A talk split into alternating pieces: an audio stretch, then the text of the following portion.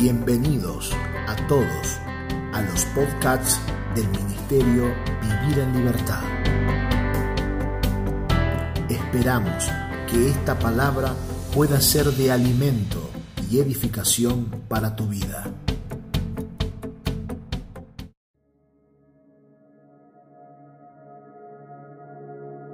Amados hermanos, paz del Señor y bienvenidos al cuarto día de nuestro altar familiar. Estamos aprendiendo acerca del poder de una vida crucificada. El apóstol Gustavo Lar es nuestro invitado especial en este altar familiar y aprendíamos en el tercer día acerca de cuidarnos de no hacer vana la cruz por la excelencia de palabras, aprendiendo cómo sacar la cruz del simbolismo y recuperar en esta generación el poder de la expresión de la cruz a través de Cristo. Salir del simbolismo de la cruz como los dos palos cruzados, como el símbolo que vemos colgado en muchos cuellos, en muchos conciertos y aún en lugares que nada tienen que ver con la vida de Dios, y comenzar a recuperar el poder de la cruz por causa de predicar al crucificado y no solo la crucifixión. En este cuarto y último día de nuestro altar familiar, no daremos fin a este principio tan poderoso, sino que seguiremos aprendiendo más adelante en otros altares acerca del poder de la vida crucificada, pero sí abordaremos de lleno el tema de el poder y la expresión de la cruz. Sin más, vamos a nuestro altar familiar. Adelante, por favor.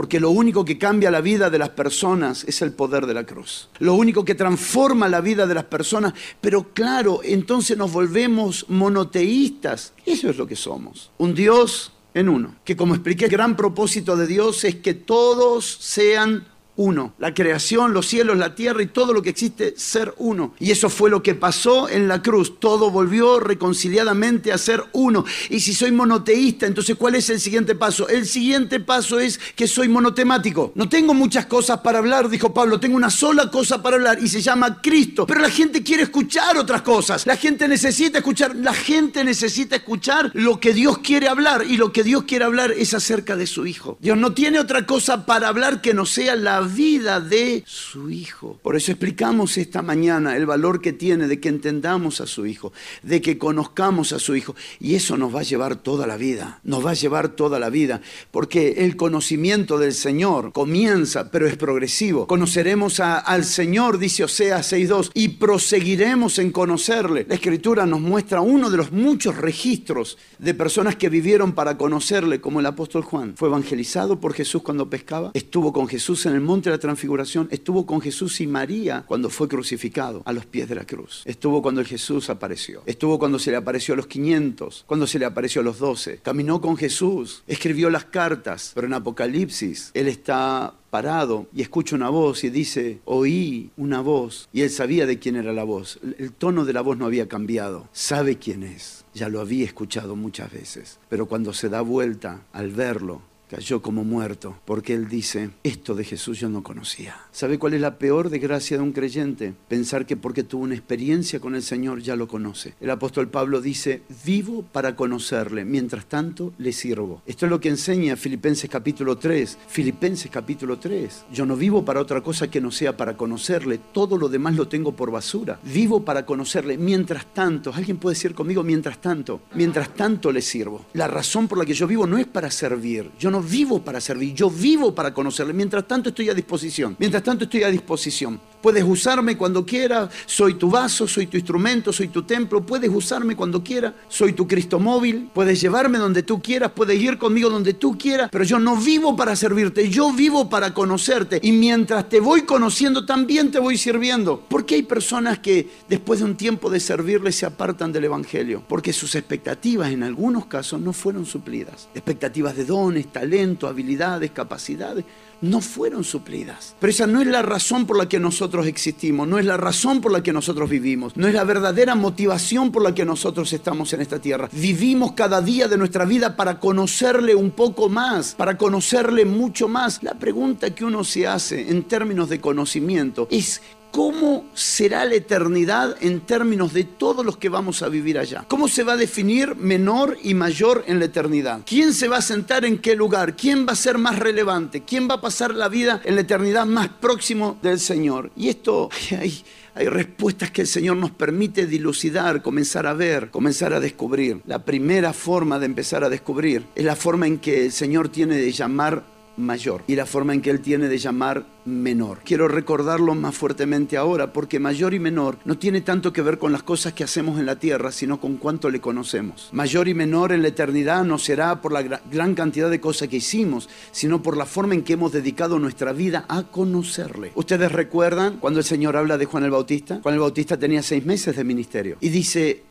Jesús de los nacidos de mujer, no contando a Adán, sino contando a Caín, de los nacidos de mujer, ninguno es mayor que Juan. Eh, Jesús, Juan tenía 30 años y 6 meses de ministerio. ¿Cómo es que ninguno es mayor que Juan? ¿Mayor que Abraham, que es el padre de la fe? ¿Mayor que Moisés, por quien recibimos la ley? ¿Mayor que Elías, el mayor de todos los profetas? ¿Mayor que Daniel? ¿Mayor que Nehemías? ¿Mayor que David? ¿Cómo es que Dios llama mayor a una persona que solo sirvió seis meses. ¿No les parece un poco injusto que después de haber servido Moisés 80 años, un hombre de seis meses de servicio sea mayor? Es que Dios no juzga servicio en primer lugar, sino que la forma en que juzga mayor es en la medida en que le conocen a Él. Todos los demás hablaron por revelación en el Espíritu de que vendría el Cristo. Todos. Pero el único que lo vio fue Juan y dijo, he aquí, yo veo el Cordero de Dios lo que anunció Adán, Noé, Abraham, Isaac, Jacob, Moisés y todos los profetas. Yo lo estoy viendo. Puede levantar sus manos, por favor, por un momento. Que Dios destruya la justicia propia del servicio y que eleve en nosotros la pasión de una demanda de conocerle como nunca antes.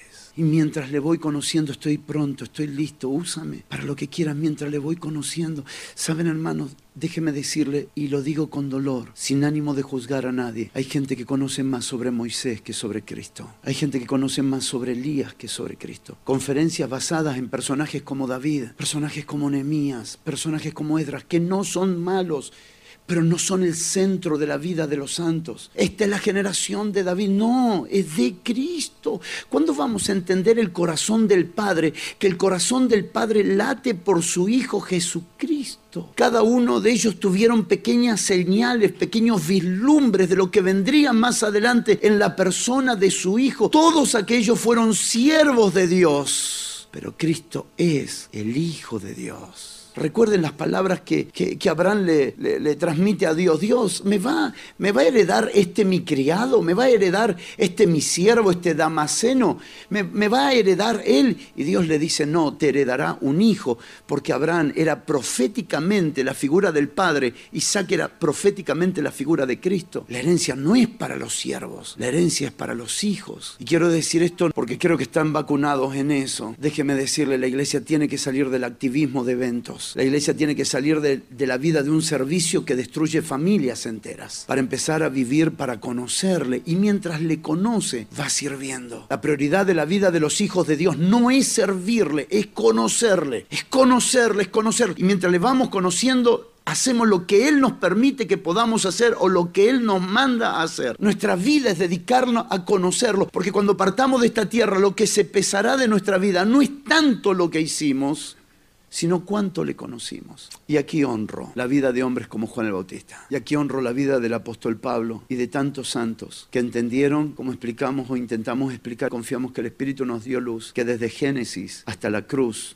todo apuntaba al Hijo. Y desde Apocalipsis hasta la cruz, todo apuntaba al Hijo. Porque el Hijo es el centro de todo. Cristo es el centro del universo. La cruz vuelve a los santos cristocéntricos. Cristo no es algo más en la Biblia para nosotros. No podemos ver en las escrituras otra persona que no sea el Señor, porque en cada uno de ellos había una porción de Cristo siendo manifestada cuando hablaban. Y esto, primera de Pedro lo define exactamente. Los profetas inquirieron cómo operaba en ellos el Espíritu de Cristo anunciando al Cristo que un día sería crucificado. Este pasaje que acabamos de leer se combina con una obra poderosa que Pablo decide no ser partícipe. La obra poderosa de hacer vana la obra de la cruz, vacía del poder.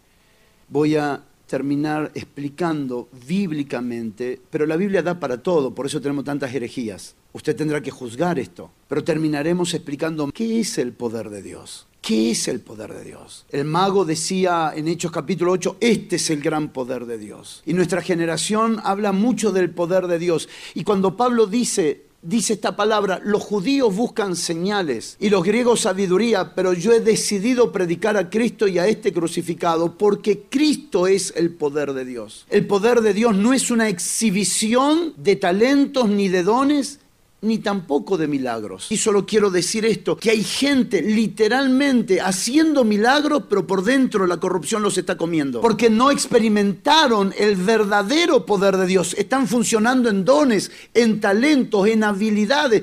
La primera operación del poder de Dios, puede levantar tus manos porque creo que será impartido esto. La primera operación y la más grande operación del poder de Dios es aniquilar al viejo hombre, es destruir la naturaleza de pecado, es destruir al orgullo, es aniquilar al orgullo, es hacerlo pedazo. La causa y razón de todo nuestro sufrimiento no se llama diablo Satanás. La causa y razón de todo nuestro sufrimiento, de nuestros padres, abuelos, bisabuelos, hijos, nietos, será el orgullo. A menos que entre en acción la palabra de la cruz, porque la palabra de la cruz hace pedazo al orgullo. Imagínese usted una familia sin orgullo. Piense por un momento una comunidad sin orgullo, lo que eso sería. ¿Cuántos lo pueden ver en su Una nación sin orgullo. Parece una utopía hoy, pero levantémonos en la predicación de la palabra de la cruz. Y lo que hoy parece una utopía, mañana será una realidad. Si el grave problema del hombre no está en los demonios, ellos solo trabajan porque el hombre le da legalidad. Si toda legalidad le fue quitada en la cruz del Calvario. Nos conviene como iglesia seguir responsabilizando al diablo, porque entonces giramos los ojos del verdadero problema, que es nuestro orgullo.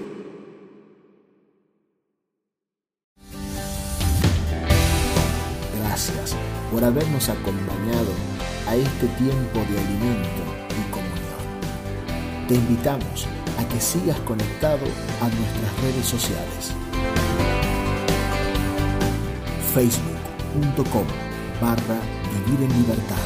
Instagram arroba Vivir en Libertad. O suscribirte a nuestro canal de YouTube Vivir en Libertad Ministerio. Recordá enviarnos un mensaje para recibir los audios y materiales escritos al número de WhatsApp 2325 47 0015.